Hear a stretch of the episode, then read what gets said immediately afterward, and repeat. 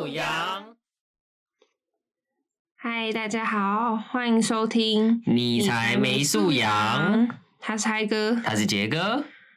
哎，现在距离学测是不是剩下不到一个月啊？没有错啦。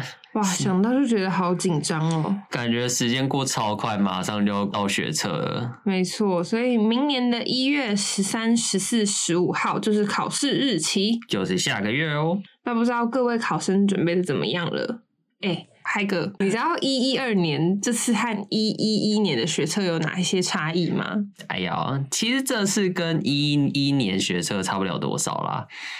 不过本来新闻上有讲说，英文考科要进行改革，也就是说将里面的一些篇章结构啊，那个的空格改成四个空格五个选项。不过实在是太临时了，所以呃有些考生也会受不了。目前是维持四个空格四个选项，那可能之后也会改成五个选项。一三年的学生要特别注意哦。哇，五个选项听起来很惊悚诶。因为你都不知道答案了，还只能选四个。对啊，这样我以前的三去法就没有用了。因为如果三去法只确定三个的话，第四个还可能选错。我的二选一每次都很烂。对啊，这样讲起来，感觉之后的学测好像听说也会一直不停的改革改革。嗯，我觉得很正常，因为毕竟。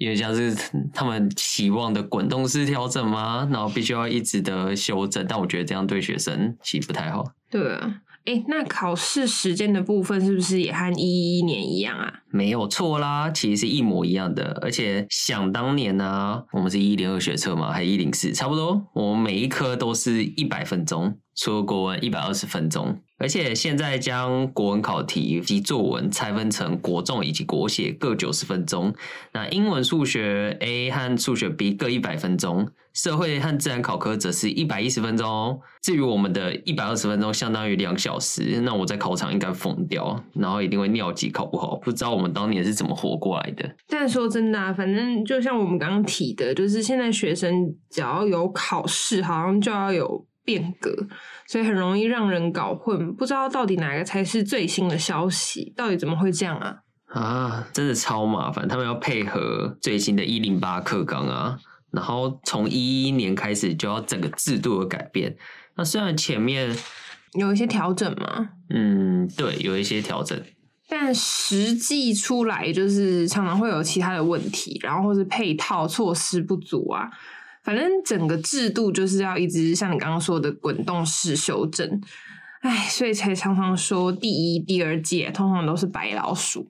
的确啦，就是我们那时候也是，像我可能国中的时候是机测倒数第二届，那他们之后变会考，那其实就很像实验白老鼠这样。你也也必须承认，就是一项新课纲推出，不可能一发布就完全尽善尽美。嗯。但如果你更改频率实在太高的话，也会造成学生和老师，其实甚至是家长，整个都没有办法去适应。对，要我看啊，现在学生也是课纲的苦主啊。你要想，每一年以前都是一样的东西啊，所以我们早早就熟知，我们甚至可以提早准备，也可以直接询问学长姐，他们都有经验。但现在每一届好像都不太一样，就是学长姐的经验可能到下一届就不行了。那我们必须都要自己多做更多的功课，才有办法安然度过这段期间。哎呦，反正你全部东西准备好，全部的考试考好，就是反正你这样子就什么都不用怕了，就跟你嗨哥一样才没有好不好？你是不是误会了什么？我没有，我考试很差。没有，没有，没有。好啦，那这次一一年，哎，一一二年，对，不要再一一年，问到 一二年。学测最主要有哪一些细项的变革呢？嗯，主要是各学校校系采三科以及四科的占比会有所差异哦。那这部分还是要请考生确认自己想要的系到底会参采几科，以及应该说科目的比率到底各占多少。嗯，没错，最重要的是要确认自己想要念的科系，然后根据自己的科系去确认自己到底需要哪一些科目，然后要考到多少分才有可能上自己的理想学校。我觉得要考到多少分数才能上理想学校，其实很重要诶，因为有些人可能只会一直去补强科，嗯，可是有时候补弱科的 CP 值会比较高，然后才能把那个分数拉上去。那我这里想问一下杰哥，就是那个考科啊，有没有什么范围内或题目的改变呢？诶，基本上我相信大家都知道，考题只会一直不停的就是逐渐的素养化，也就是会越来越的生活情境化，然后文章可能会越来越长。好累哦。那像国文科的部分呢、考题的数目还有题目的深度都可能会渐渐的增加，所以大家还是要多关注、多阅读文章，还有时事的议题。那英文科的话，我觉得文本像一一年学测就可以看得出来它的那个跨领域的部分，所以我觉得之后跨领域的部分一定需要去加深，然后你必须要多阅读一些国际上的新闻。我觉得那个对于不管是单字量还是就是跨领域什么之类的，会是考生非常需要的。嗯，而且我觉得对于其实大家以后在工作上也会蛮有帮助的，你会养成那个习惯。没错。然后数学课的话，一定会有那种题目超长的情境素养，因为现在看到数学，你就会想，本来就想说，哦，就是几个公式，然后对去带过。没有，现在的数学都是图表，然后文章一大串，然后结果最后只是考个很奇怪，对。简单的观但你就要先看很长很长很长的题目，所以大家需要非常有细心，然后也要耐心的去分析题目之后再作答，因为其实严格来说不难，对对，就是那些观念，但就是题目会长到让你觉得很烦。而且就是之前老师也都有说，有些人不会算数学，嗯是因为阅读 理解不好。他哦不是算，他不是不会算，他是因为看不懂题目，所以才没办法算数学。现在阅读理解就更重要了。